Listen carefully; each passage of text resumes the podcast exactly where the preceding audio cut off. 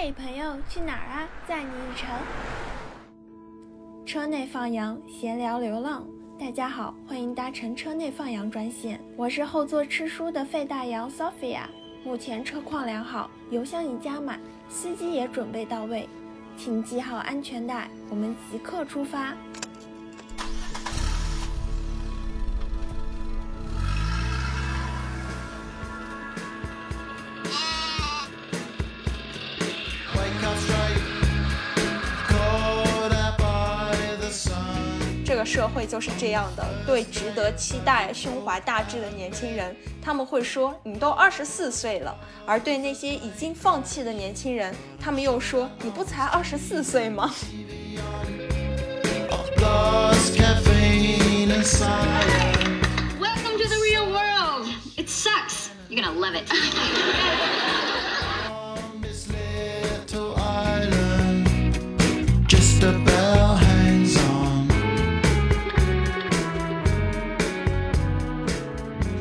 欢迎回到好久不见的车内放羊。今天是我们继上次的谁毕业能不分的之后，第二次发分节目，叫谁找工作谁秋招能不分的。因为我们的 CN 小陈最近在忙艺术节的 Open Call，所以我找到了和我做另一档读书节目主播小草，一起来聊这个话题。让我们欢迎小草。嗯，Hello，大家好，我是小草。嗯，我虽然工作很多年，但是可能我的找工作经验也不是很丰富吧，正好可以来聊一聊。然后我今天邀请小草的一个原因，也是因为我现在是刚毕业就失业的状态。今天是我毕业就失业的第五十四天。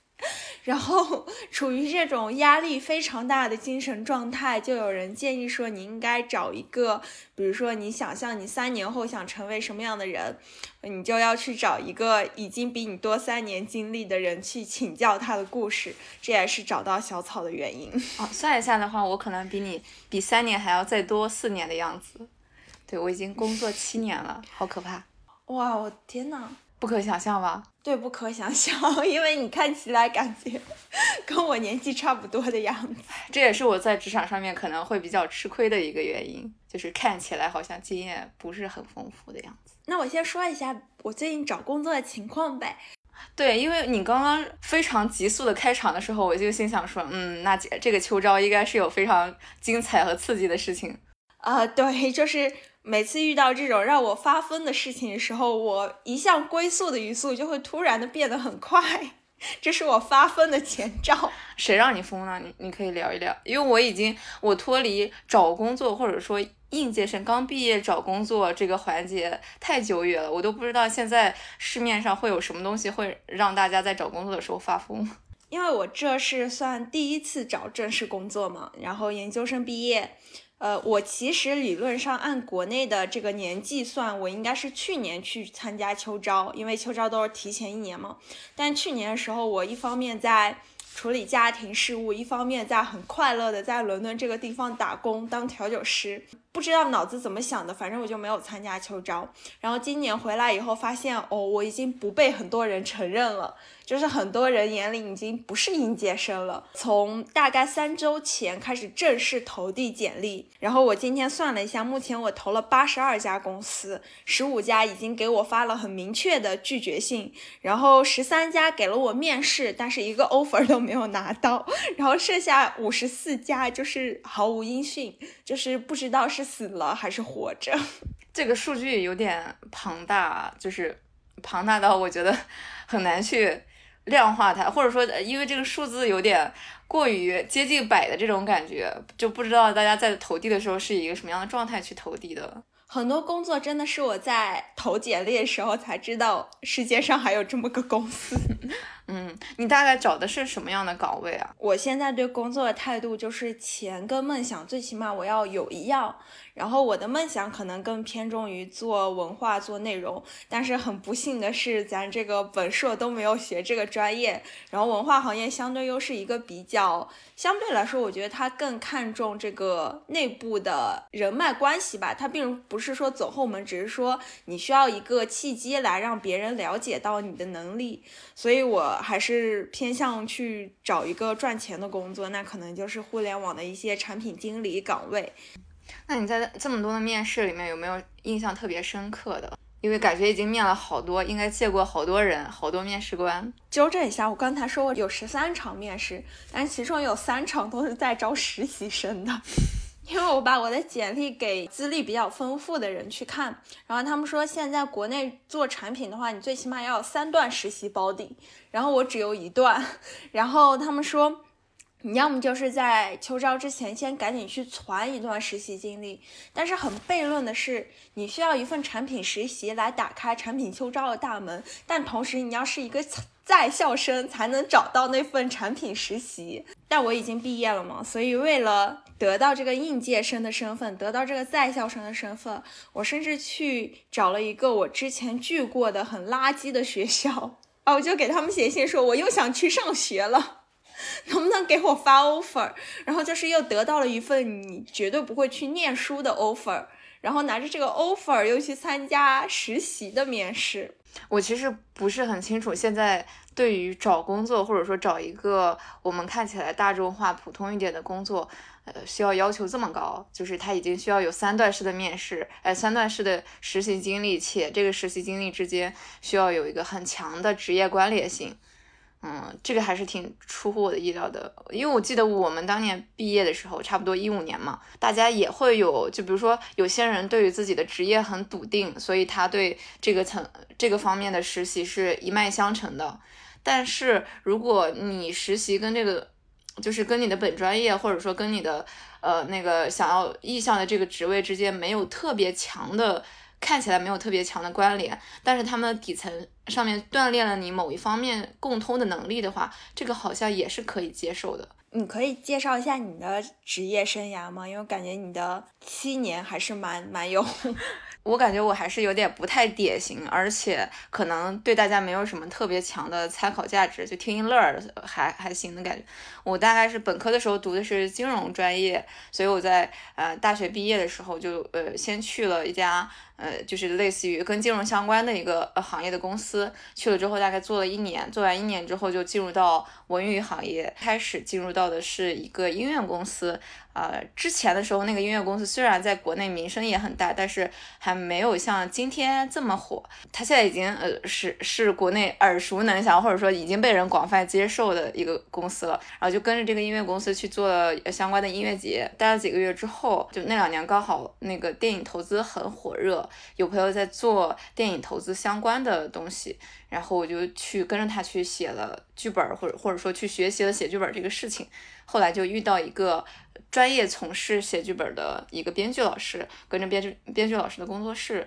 嗯，写了好几年的剧本吧。那目前呢，是从疫情结束了之后，去年嗯六月份的时候转到上海。我之前一直都在北京，搬到上海，然后进入游戏行业里面，现在在做游戏行业的。呃，游戏编剧，我刚才在想嘛，因为今天相当于小草来车内放羊串台，但是我还是想延续一下我们读书主播的一个优良传统，就是给大家也顺带着做一个在秋招、在焦虑、在迷茫时期的一个书书影单推荐，因为我知道小草最近也在经历一些人生的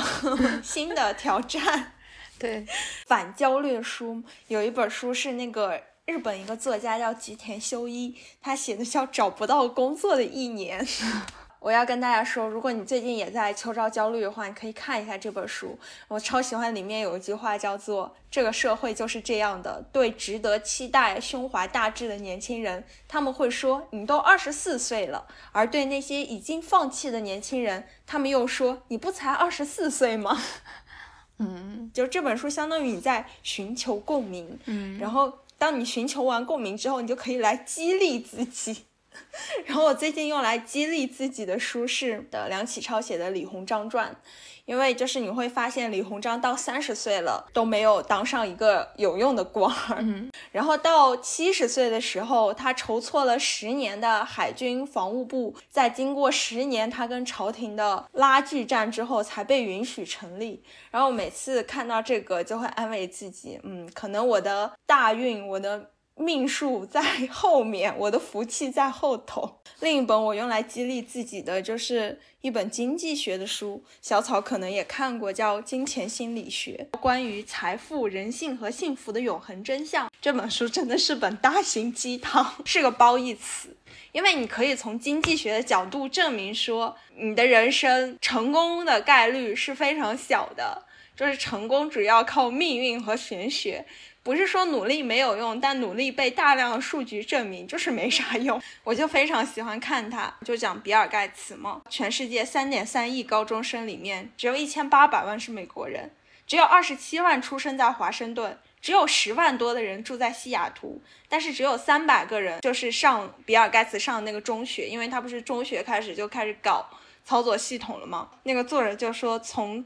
三点三亿到三百。就是你可以理解为什么成功的是比尔盖茨而不是你。社会这个漏斗已经把一层一层的人都筛选掉了。当看完这个之后，我就对面试官问我职业规划这个问题更生气了。你问我一个应届毕业生五年的职业规划，你觉得他有道理吗？难道我的职业生涯真的能够被我规划吗？这本书其实我我之前也有看过，然后这本书里面让我有一个印象比较深刻的，就是在大萧条的时候，一个父亲什么输掉了自己的整个家产，后来的时候儿子好像赶上了那一波经济的高涨，儿子反而赚钱了。你要真的说儿子要比父亲高明多少倍呢？我觉得可能会有一定的情况，但是大概的原因是父亲在前期的时候承担了原因的部分，儿子只不过是继承了一个结果而已。这本书从我的角度来说，它绝对算不上是一本非常优秀的书，它不那么严谨，它没有很。学术性的、理论性的强支撑，这个东西不能够说服我本人。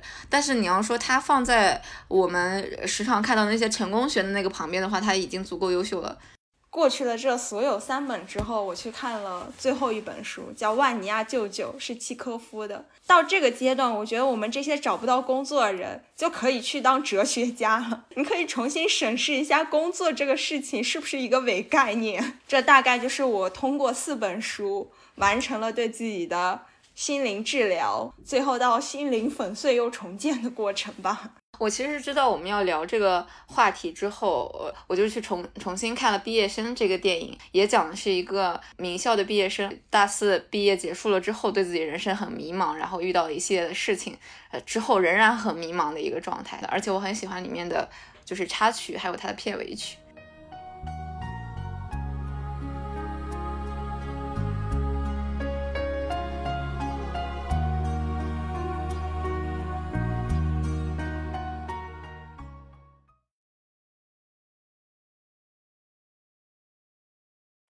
然后第二个是大家现在目前的毕业生的选择会变得越来越狭窄，然后我就想起了《博德小姐》这个电影，一个女孩在她高三的时候开始拼命是要挣脱自己的母亲，挣脱自己的出生的小镇，然后想要去到大城市，飞往纽约，呃，完成自己的梦想这件事情。就是我觉得北京和上海其实是很多小镇知识青年。我说知识青年，就是大家可能出去受教育，然后出去上大学、读研究生，对于这个东西还有一定追求的很多的人来说，北京和上海是一种精神上的纽约。就是我们以《老友记》或者是以美式的这种美剧带给我们的启蒙来说。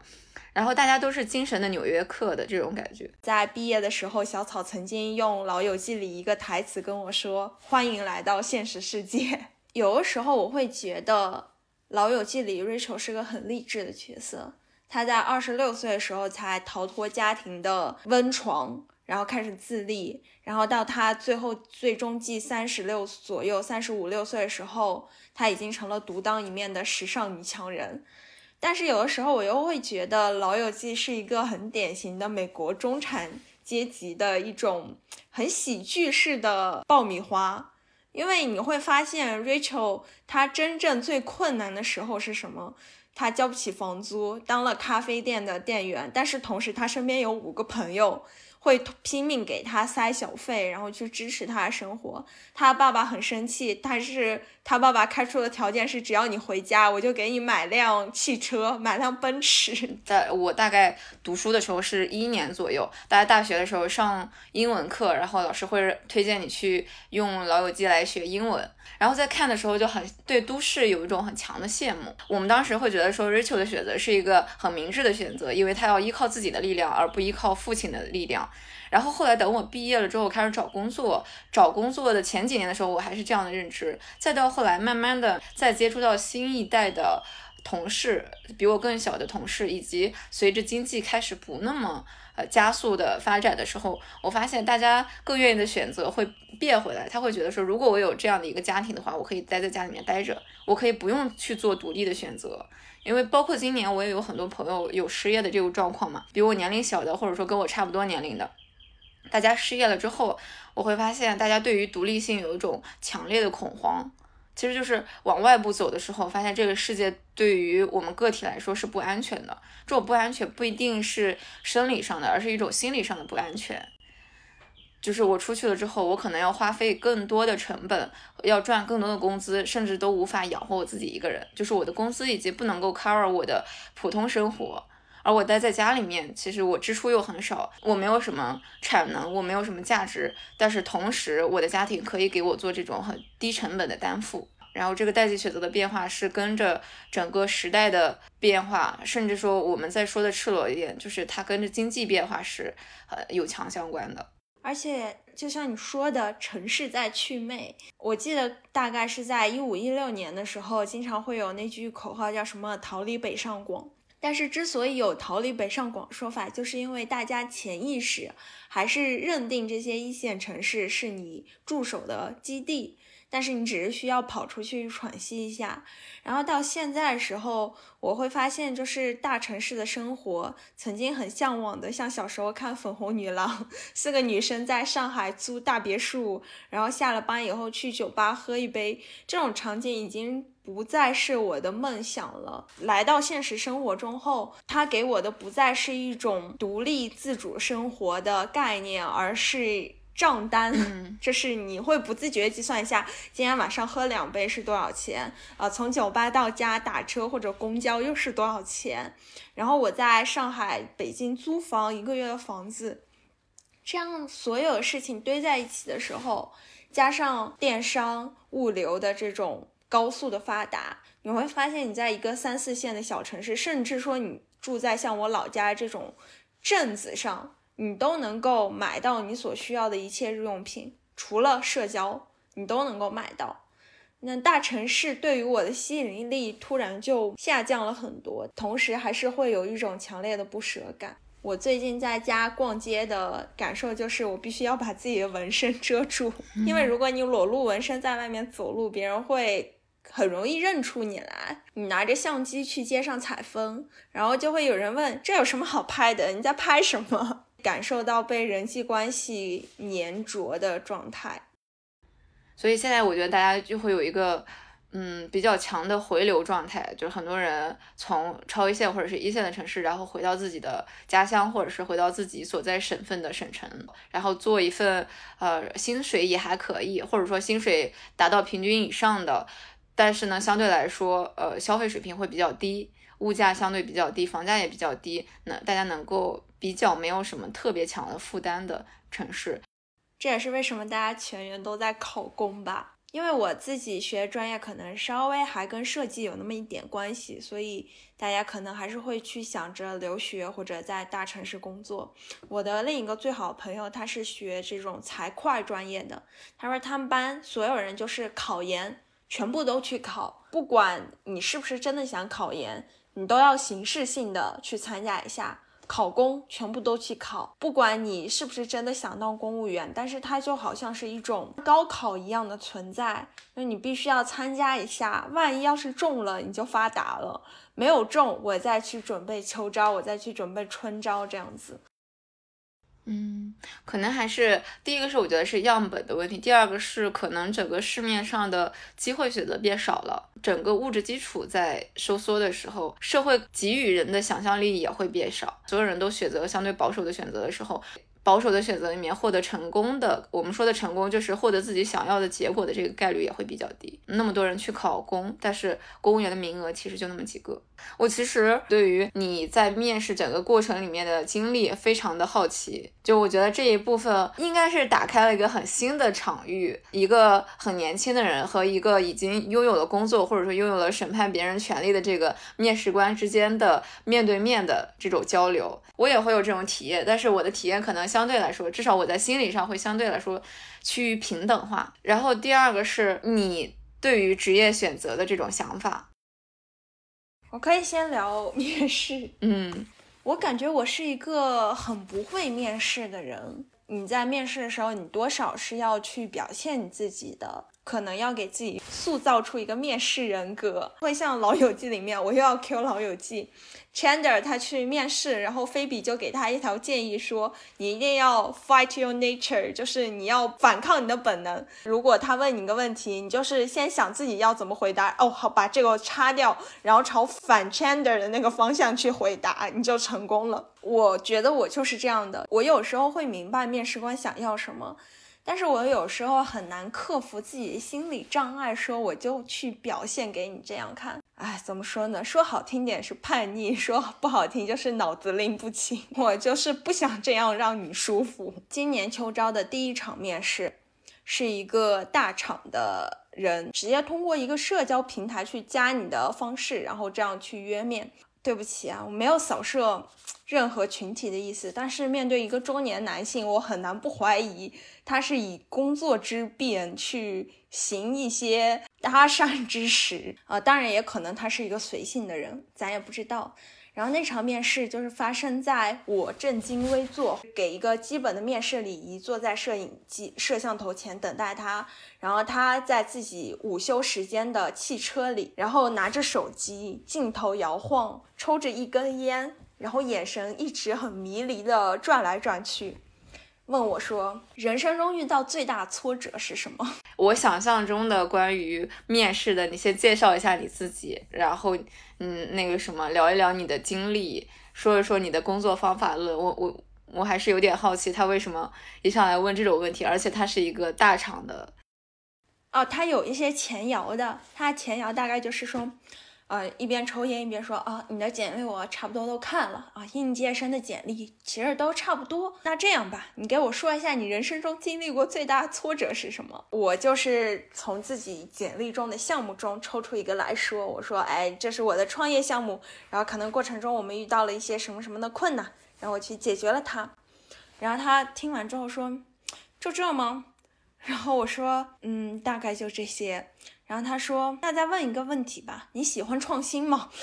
然后我说：“呃，喜欢的。哎，你看我这个硕士的专业，它就叫创新工程。”他是在那叭叭叭叭了半天，他打断了我。他说：“哦，其实是这样的，我们招应届生，学历差不多的，其实学习能力都一样啊。我们主要就是想找一个耐皮实的。”当时我是很震撼的，不觉得这个词汇那是可以被在面试中说出来的，不是一个很礼貌，甚至说它不是一个很文明的词汇。然后他问我，你觉得自己皮实吗？我说我觉得自己还行吧。然后他说，你家父母干什么的？然后我就哈，我不是很喜欢别人问我家庭状况，我就说，呃，我的家庭状况还可以。然后他说，我觉得你抗压能力不行。没经过什么事儿吧？你人生是不是特别顺利呀？我为了得到这份工作，难道我要去发表一通星光大道获奖感言吗？就是我家怎么怎么困难，我怎么怎么自强不息。我当时说，啊，意思是我生活中的挫折也要跟您说吗？他说，嗯，你说一个吧。这个面试大概到这里就差不多结束了。然后他说，那我给你一些反馈吧。说是你，我觉得你这个抗压能力也不行，然后我觉得你有点太飘了，嗯，不太喜欢做基础的工作，然后但是应届生就是要来干脏活，然后我说好的，谢谢，就结束了这场今年秋招第一次面试。呃，我在听之前的时候，我我没有想到是这么难的一个，我说的难是性别的这个难，这么难的一场面试。我在听的过程当中的时候，感觉我自己被摁头教育了。那我其实很好奇，你在这么多场的面试里面的话，男女比例大概是多少？就是你的面试官的性别比例。我觉得是一个很值得研究话题，因为他有的会 HR 先面，然后可能直属领导面、业务主管面。直属领导女性是偏多的，相对来说偏多的，但是到业务二面的时候，几乎全部都是男性。嗯，我也不知道说女性的面试者她呈现出来的是一个什么样的状态，会不会相对来说比较专业，更聚焦于工作本身？我目前的感受是这样的，我现在大概，我不是说我面了十三场吗？然后大概有五个女性面试官，HR 面不算啊，就是我只说业务面试的。然后女性面试官相对来说，她 focus 在你的专业问题上，比如说我在应聘产品经理，他们可能会问你，哎，你这个产品的设计逻辑是什么？然后你有没有做一些 A/B test？然后你的数据是怎么去搜集的？男性面试官的话，呃，相对来说更年轻的男性面试官会更有专业的意识，专注在工作的交流。但是只要年纪稍微大一点，就可以分为两类啊，一类是像我之前说的，他会疯狂问你个人隐私；还有一类男性面试官就是特别想让你讲商业策划，他可能会去抓着你实习的一段经历。问你一个你们当时公司策略层面的事情，一些涉及到收入、涉及到财务和法务的事情，我就觉得很奇怪。你想，我一个实习生，这公司不是我家的，就是领导凭什么把什么事儿都跟我说？我配知道那么多吗？当你做了这些的时候，他就会从一个更高层面说，哎，那让你制定这个商业策略，你会怎么制定？我倒不是说这个问题他不专业，只是说有的时候互动的过程，然后他会觉得你对这个行业领域了解不够深。呃，但是一些女性面试官她是知道的，她知道一个应届生不可能会有这么多实战经验。我非常喜欢一个女性面试官，她很真诚的跟我说，很多东西都是你入职之后才要学的。我更看重你的一些基础能力和你的学习态度。那男性面试官有一种，我要是马克扎克伯格的 战略眼光，然后我就很想说，如果我真的是的话，我为什么不去创业呢？还是比较符合目前职场的普遍状态。大部分的，如果再往中高层往上走的话，女性是大面积失衡的一个状态，就是女性会在中层再往上去的时候，会有一种断崖式的下跌。我不知道是因为这种更高层的人是由男性所担当的。呃，然后这种更高层的人就是看的是一个人的宏观视野和策略的问题，还是说这是男性普遍的一个普遍的一种行为方式？因为在我见过的，嗯，其他职场的状态里面，之前看过一个报道分析，也差不多是女性可能在职场上面会更务实，然后每一步在执行层面会做得非常好，同时会不失战略的眼光。因为他更了解底层的运转和循环，且能够把蓝图用一种比较高效的方式落地啊。那首先我在这里声明，呃，我们不是因为要讲两性性别的区别，也不是为了说男生怎么跌的这个问题，而是做一些小小的观察回馈。男性可能会看起来更夸夸其谈，说一些云里雾里、不知所云的话，但是正儿八经让他自己去落地某一个具体的事情的时候，会发现。很打折扣，且做的很粗糙。而且我觉得，就是既然我们都说到这个商业战略，就是重不重要这个问题，也有一个我自己思考，就是我觉得，当然就是天然的这种战略家、商业头脑很好的人当然是存在的，但我觉得现实中也有大量的创新，它其实是一个偶然的因素，它就是存在很多的时机上的成熟，比如说。说柯达他其实以前做过数码相机的，但是可能就是他做的那个时候市场没有成熟到去接受它，那他又放弃了。那他的失败其实也不能是说他们高层的人战略眼光失衡，我觉得这就是一个非常自然的，好像王朝更新迭代一样，一代人有一代人的使命。然后我前两天不是也在说我那本心灵鸡汤叫《金金钱心理学》嘛，里面有一个案例我很喜欢，就是说零四年的时候，比尔盖茨曾经批评过 Google Gmail。因为他觉得没有人需要一 G 的容量来存电子邮件。你想想，既然连比尔盖茨都会犯这种战略上的误判，就是眼所谓的眼光短浅，那我一个二十四岁刚毕业的人，凭什么不犯呢？对不对？我自己遇见和听过别人所聊的关于面试的这个事情里面，很多人会去问工作的方法论这个事情，是这个是我非常不可理解的。我在想。工作不是通过方法论来达成的。然后我后来去反思这个事情的时候，我发现很多的面试的人，或者说因为很多在公司体系里面的人，他对人的判断是很抓不准的。人是不了解人的，但是人可以了解工具。要通过一个他懂的工具来判断这个人到底合不合格，哪怕这个东西并不是你个人思考，而是你拿来主义从网上 copy 过来的，对他来说也都没有关系。在面试里面去聊。嗯，方法论也好，聊宏观的策略也好，聊一些什么理性的分析也好，是因为大家在露怯，也有一部分的人可能是真的对这个方法论呃非常的呃赞同，且持之以恒在使用它，且验证过，觉得它就是很可行，所以我能够遇到一个很 match 的人，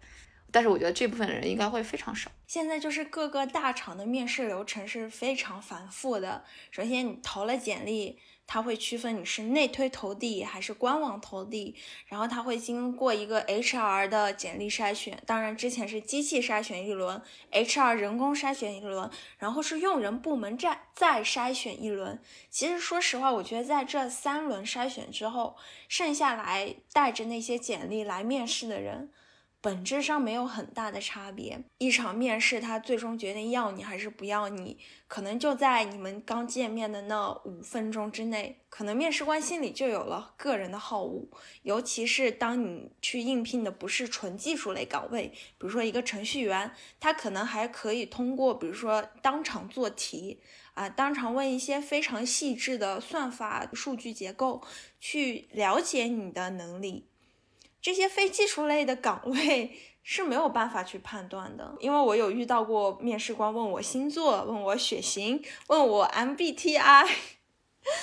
然后问我平时听什么音乐。我觉得这要么就是这个岗位已经招满了人，要跟我拉话，就是完成这个 KPI，要么就是。他真的不知道要怎么选人了，那就选一个合眼缘的吧，反正未来要一起工作。我在很早之前的时候，就我还在自由上下班的期间的时候，我一直很疑惑，我说这样的话其实会把那些呃能力很强，但是不符合这种呃筛选标准，就前面尤其是机器筛选和 HR 不从业务的角度去主动筛选的这个过程的时候，他很可能会把真正适合企业的人去筛选掉。我我后来觉得说，嗯，其实大厂在发这种广泛性的招聘的时候，他要的不是最完美的候选人，他要的是一个平均的候选人，他只要在达到在这个水平线上就可以了。而其他偏移了这个正态分布的这些数据，我可以把它剔除掉。所以我觉得这就是为什么我们经常说小而美的公司，但你很少说一个大而美的公司，因为当公司到达一定量级之后，它是不可能美的，它。会消除掉一切人的情感或者人的判断，它势必会用一个工业流水线的模式去筛选所有人。但是，当然，小而美也有一个缺点，就是就像我说的是文化行业或者是一些小公司，因为它需要人和人之间极度的 match 和了解，所以你会缺乏一个更公开或者是更大的开口，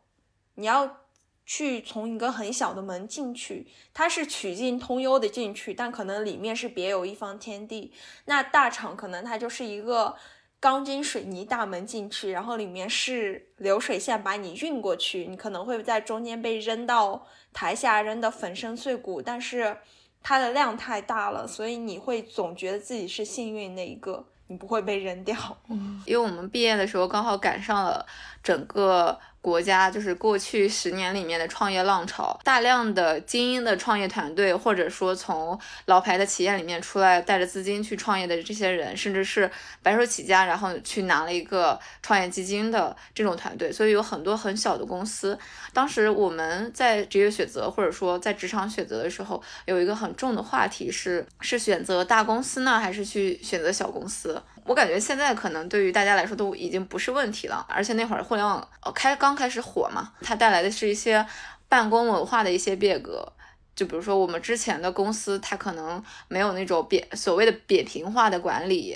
呃，然后自由的这种弹性制度，啊，可以带猫狗上班这种，在我们的传统的企业文化里面，其实没有这个部分的，或者说这个部分相对比较少。那个时候的大厂并不是现在的互联网公司，那个时候的大厂是传统的，比如说制造业啊、硬件，甚至说建筑、房产类公司这这一类吧，快销。然后，所以互联网当时就是带着这种很年轻的扁平化的气息，朝这种老大厂狠狠踹了一脚，让你看到说这些互联网是多么的自由，多么的硅谷。然后到现在这个年头，你会发现互联网大厂已经不再是过去他所宣扬的那种了，他不再期望每个员工能带来新的血液和创新。他希望你更加的服从性，因为我有做性格测试被挂过的经历。然后后来有人跟我说，你做性格测试有一条，就是他经常会有三个选项让你比较级选择，哪个最不符合你，你应该要把那个有领导力、想带领团队做事选到最不符合你的那一项。要在性格测试中把自己塑造成一个特别会赶 deadline。特别会调理工作，特别能适应环境，但同时你不想领导别人，有可能有的公司会有不一样的筛选标准。但是我开始用这一套做的时候，我再也没有在性格测试上被挂过了。哦，这个跟我们刚好相反。我们在毕业的时候，很多的人会鼓励你去做那个可以去领导。小组的这个人，这个是很受欢迎的一个品质。互联网公司发展到现阶段了之后，我感觉可能是领导太多了，他已经不需要领导的这些员工了，他需要更多的是去实打实的干活。当领导有一个很大问题，就是公司要给你更高的酬劳，对他会极大增加他运营成本。而且我会发现，就是现在当你去打开一些求职网站。他们去推荐一个公司的方式就很像大学那些社团去忽悠你加入的时候，他们会说：“哎呀，我们公司有三餐福利，有下午茶，然后有用不完的零食和饮料。”然后，但是你会发现这意味着什么？这意味着你一整天的时间全部在公司，吃喝拉撒，甚至睡都可以在公司。你不要想拥有自己的生活，它是像一种填鸭式的福利。他他把你都喂饱，把你喂好，然后让你为这个公司付出青春和生命。对于目前的工作来说，它是一个很正常的描述。我觉得我们都是需要工作的人。对于很多找工作的人来说，如果有这些福利，其实是比较加分的一些选项。有更多的公司是达不到这种标准的。当然，达不到这些标准，还要求你睡在公司的公司，就更可恨了。面试经历其实都差不多啦，但是我最近就是在总结，最近又碰到了很多这种笔试骗方案的，呃，当然也不能说人家是骗吧，只是说当一个公司笔试题给你做的太夸张，比如说三个小时起步还算好的，有的会给你一个宣传方案，让你在一周内可能做一个二十页、三十页的 PPT 出来。这是你的人生陷入一种非常空前的忙碌状态。你以为你说，哎，你毕业了，你现在只要找工作，每天投几份简历。后来发现不是的，你从早晨七点半醒来就开始查看你的邮箱，然后开始把你的笔试一场一场做下去。在做的过程中，在不断投简历、看面经，然后去看别人是不是拿到 offer 了啊。看到别人拿到 offer，但你还没有拿到面试，你就开始一阵紧张，完了肯定是挂了。所以，小草，我非常想问你一个问题，就是你是在工作多久之后实现经济独立的？因为我们判断经济独立这个事情是不再向家里伸手要钱的话，那就是大学毕业结束了之后，就基本上能够自己养活自己，因为基本上工资是可以 cover 掉个人的生活成本的。能不能攒钱，我我我觉得头几年都会比较难。现在可能有一些大厂里面的员工。应届生可能还有这个机会。我们刚毕业那会儿的时候，大家基本上的论调都是对毕业头几年能够把自己照顾得很很好，cover 掉自己的生活成本就很可以了。和精神的这种独立来说的话，啊，一九年或者是二一年都可以。因为一九年的时候我考完法考，就是精神上会有一个比较强的支柱，就是比较认可自己。然后到二一年左右的时候，手头赚了一笔钱。然后我对我自己赚钱的能力会有一个比较强的回馈。我一直有一个很狂妄的，就是信念，就是我是可以赚到我自己知识范围之内能赚到的钱的。就是我之前无法在工作里面好像。就是获得相关的报酬，其实不是我的问题，可能是市场相关的问题，或者说是一些别的外部的因素之类的。就是这两个层面之后，就是精神方面感觉到自己有很强的独立性，然后物质方面又会相对比较，也不算富裕吧，相对会比较宽松一点。我之所以问这个问题，是因为我一直觉得你从事的行业是我。那个没有选择的梦想的行业，你在做的现实是我的梦想，而我不敢去追逐，所以我就非常希望去问别人这种生活是什么样的，它具体到每一天是什么样的感受，它具体到像你为什么又去放弃了这个行业，去做了游戏行业的编剧。说到这个梦想和现实吗？就是又是 chander 他不是第十季的时候，他去放弃了他那个做什么数据重构与保险统计的工作，去做了广告业。有一句话，最近在读那本书里，就那个金钱心理学说的就特别好，就是你在刚能合法饮酒年纪选择工作。到拿退休金的时候还喜欢他的概率是很小的，所以我一直以 Chandler 为榜样，就是说等我三十多岁财富有了的时候，我也去追梦，去选择文化行业这件事情是，嗯，也是我自己延后的一个选择，因为我在。刚高中毕业开始学大学专业的时候，我妈妈就很支持我去学中文系嘛。然后因为我们当时呃李开复很火，然后李开复有个很著名的，也不是理论吧，就他当时有本书，然后我就看他的书，他说，嗯，未来是一个全球化的时代嘛，你要第一方面是学好英文，然后第二方面的时候要学习数学。我自己很喜欢抽象的理论，很喜欢一种抽象的想象。然后当时就说，嗯，如果我要去学数学的话，中文系是不学数学的，至少我们的那个学校中文系是不安排数学的课程的。呃，那能不能跟数学相关的，能学数学的专业里面，我去挑一个我自己想要去锻炼或者是发展的一个能力？我们当年的时候金融很火，然后我就翻了一下金融的课程，就网上查了一下金融学什么，其实也不是金融，我们当时入学的时候是经济学的大类，经济学到底是什么？然后就发现它是在。讲的是整个社会运行的一些基础性的经济逻辑，就是这个社会是怎么运转的，你为什么会花钱，钱是怎么来的。然后我就觉得说，哦，那我对这个东西也挺感兴趣的。嗯，第一份工作结束了之后的时候，大家很流行，嗯，工作一两年去 gap 一下，就是其实重新找一下自己的方向，调整一下。然后我就说，那正好有朋友在做电影公司，通过写剧本来去学习写作也行。然后就进入到了这个行业。然后进入到这个行业的话，首先其实是一个很强的祛魅过程。我我之前对于作为一个写作的人，有很朦胧的这种暧昧的羡慕和向往，然后发现作为一个自由职业者是一件很痛苦的事情。然后进入到写作这个行业之后，发现没有人会给你反馈的，然后所有的反馈都来自于自己，但自己又是一个刚开始写作的状态，没有办法给自己做判断。然后写作这个事情又不确定，你可能今天有的写，明天没得写，那你要不要继续写作？人很容易在这种自由的状态之下变得懒散，然后变得不规律。啊，我那几年就熬夜熬得很重，除了熬夜熬得很重之外，对自己写的东西也很怀疑。不是在跟你说我疯狂看书疗愈自己吗？我超喜欢那个万尼亚舅舅里面一句话，叫我工作了这些年，我的脑子空了，人瘦了，丑了，老了，可是我得到了什么回报呢？一点也没有，光阴一年一年的消逝着，我脱离了真实的生活。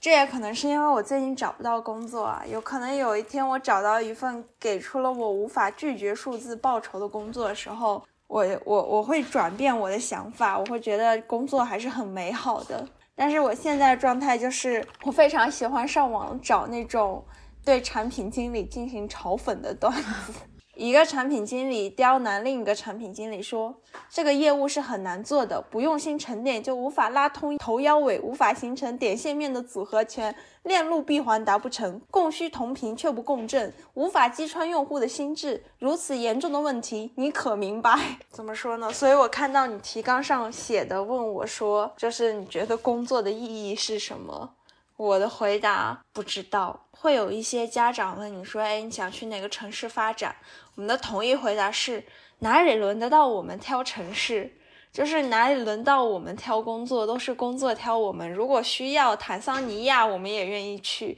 工作的创造性的这个部分，我很早之前把它很极端的分为两种，说除了小部分的创造之外，其他所有人做的大部分的工作都是在做营销性质的。我后来的时候去慢慢理解，如果它的本质是这个样子，也不代表着说其他做营销性质、带着营销性质的人，这里面没有一些创新性，尽量使它具有创造性的本身，除了一些功利性上的回报之外，还有一种是人对于自我的一个投放。我最近在家溜达嘛，然后就会发现我们这个小镇上开了很多的看起来很新潮的花店、茶店、甜品店，都是一些看起来和我年纪差不多，甚至比我还小一点人在开。呃，当然我也不知道在经济下行的情况下，这种文艺的店还能生存多久。但是看着他们时候，我觉得就更不想上班了。尤其有的时候，每次面试完遇到特别糟糕的面试官，我都会跟我妈说。这活不给我一个月三万块钱，我凭什么受这个鸟气？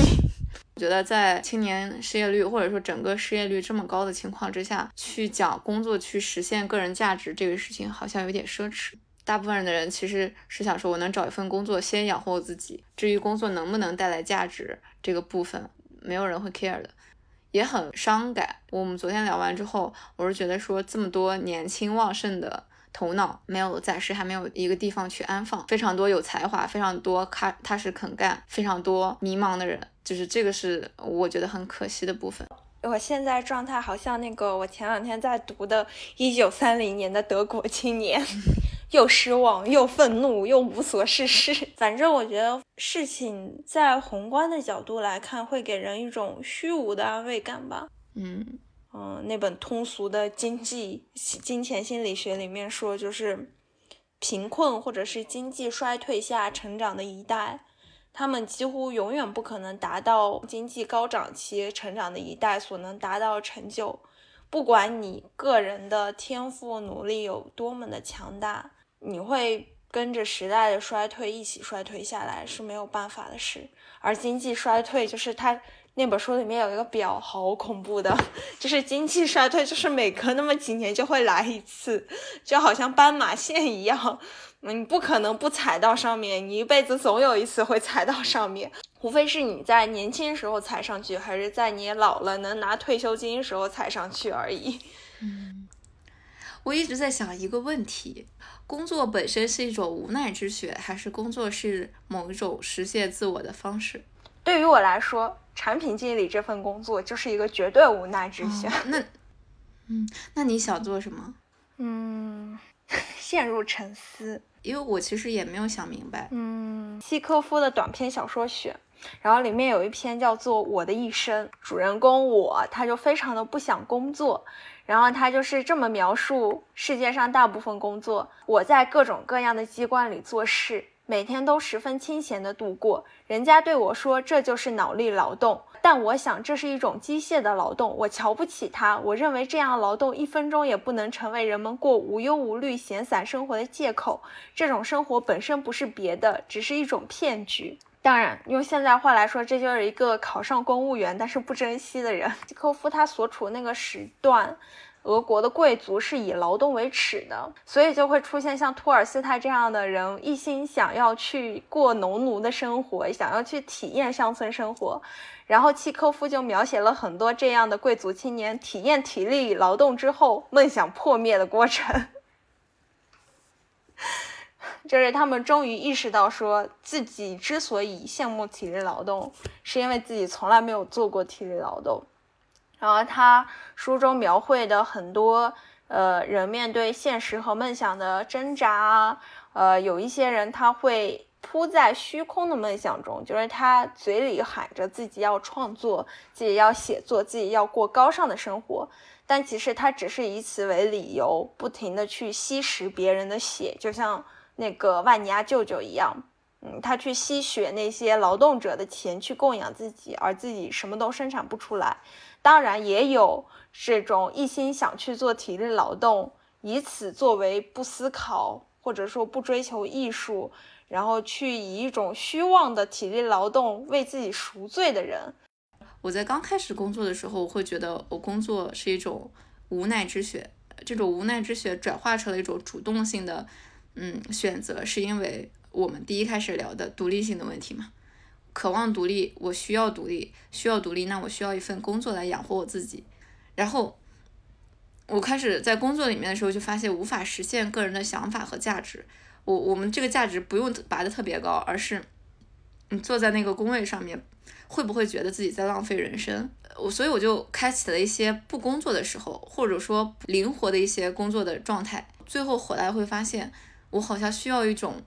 形式上的上班感，当我完全时间自由支配的时候，我无法掌控我自己，坐在房间里面一天什么都写不出来。而这个写不出来，不一定是我脑子里面没有东西，而是脑海里面自我审视的声音过高，导致我没有办法下笔。然后再回到职场的时候，我发现，在一天八个小时或者是更长的时间里面，它会逼迫你开始去写下第一个字。然后当我写在第一个字的时候，后面其实结果是会慢慢越来越写好。然后我觉得说，嗯，工作本身可以实现我自己的对于自己状态的一种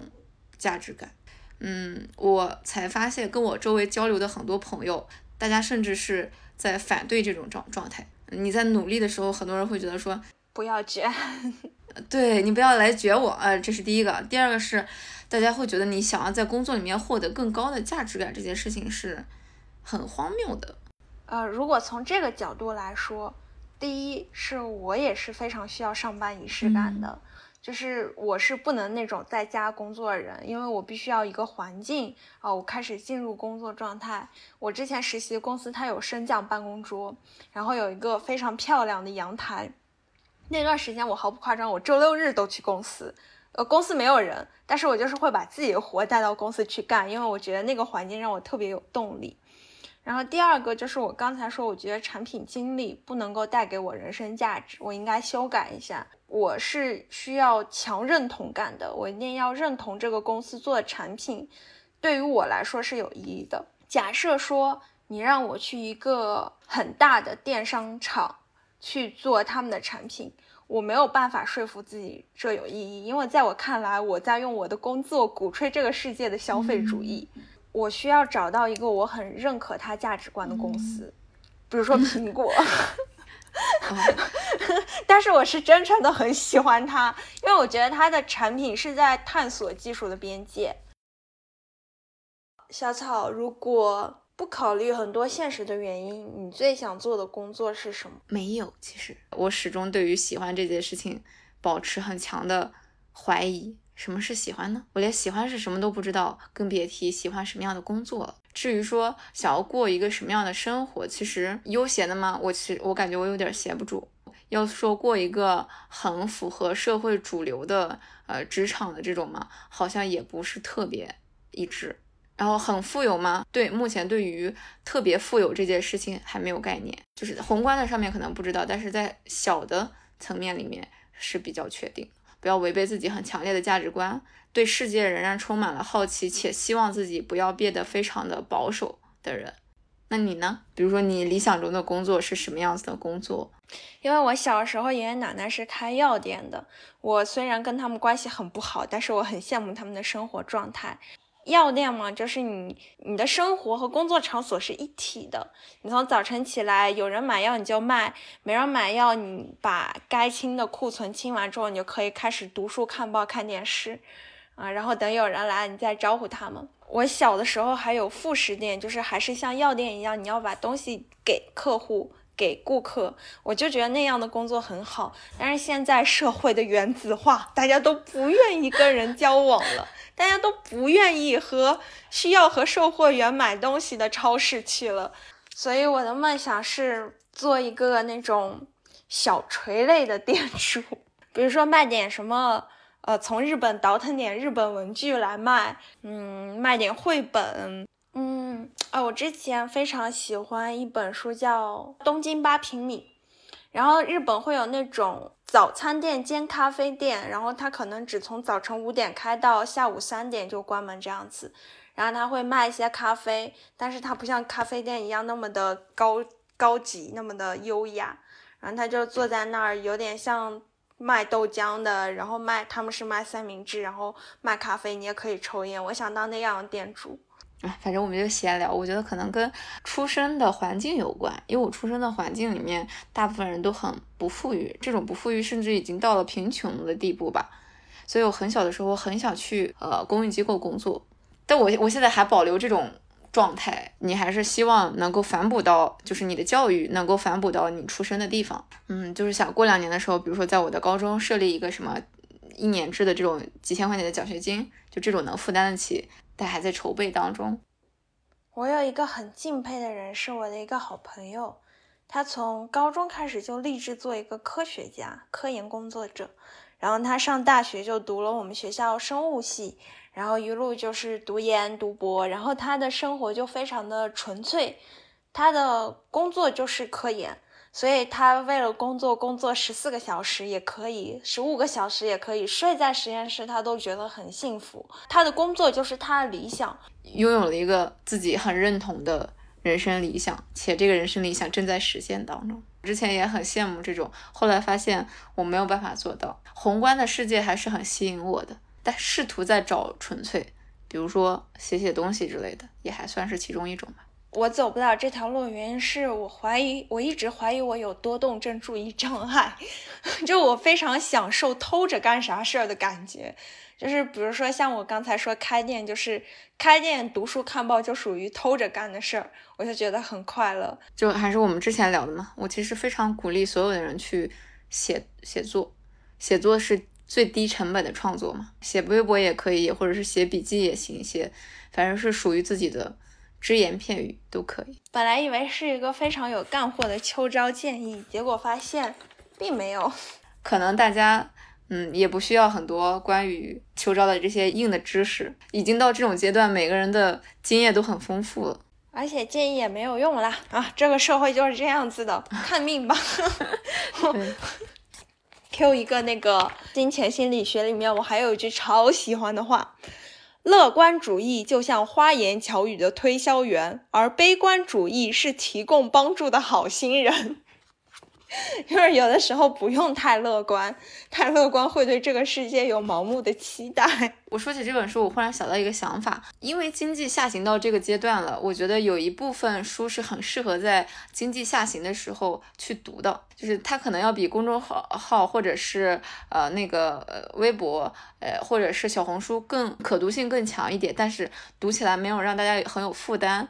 同时能够让大家感受到，或者说有一点点收获的这种书单，我觉得出版社如果可以的话，也可以做做这部分的工作，就是出一个书单叫《秋招心灵鸡汤》。那我们最后就总结一下吧。如果你也跟我们一样，不是跟我们一样，跟我一样在为失业焦虑烦恼，那我们第一个建议就是给自己找一个创作的副业。嗯，不一定是长篇大论，小小也可以给自己一点成就感。第二个就是让我们向历史先贤学习，看看他们中年以前的失败史，激励一下自己。最后呢，我们就可以放眼世界，用经济理论来告诉自己，啊，这世界就是这样了，爱咋咋地吧。那我们这一期再见。turn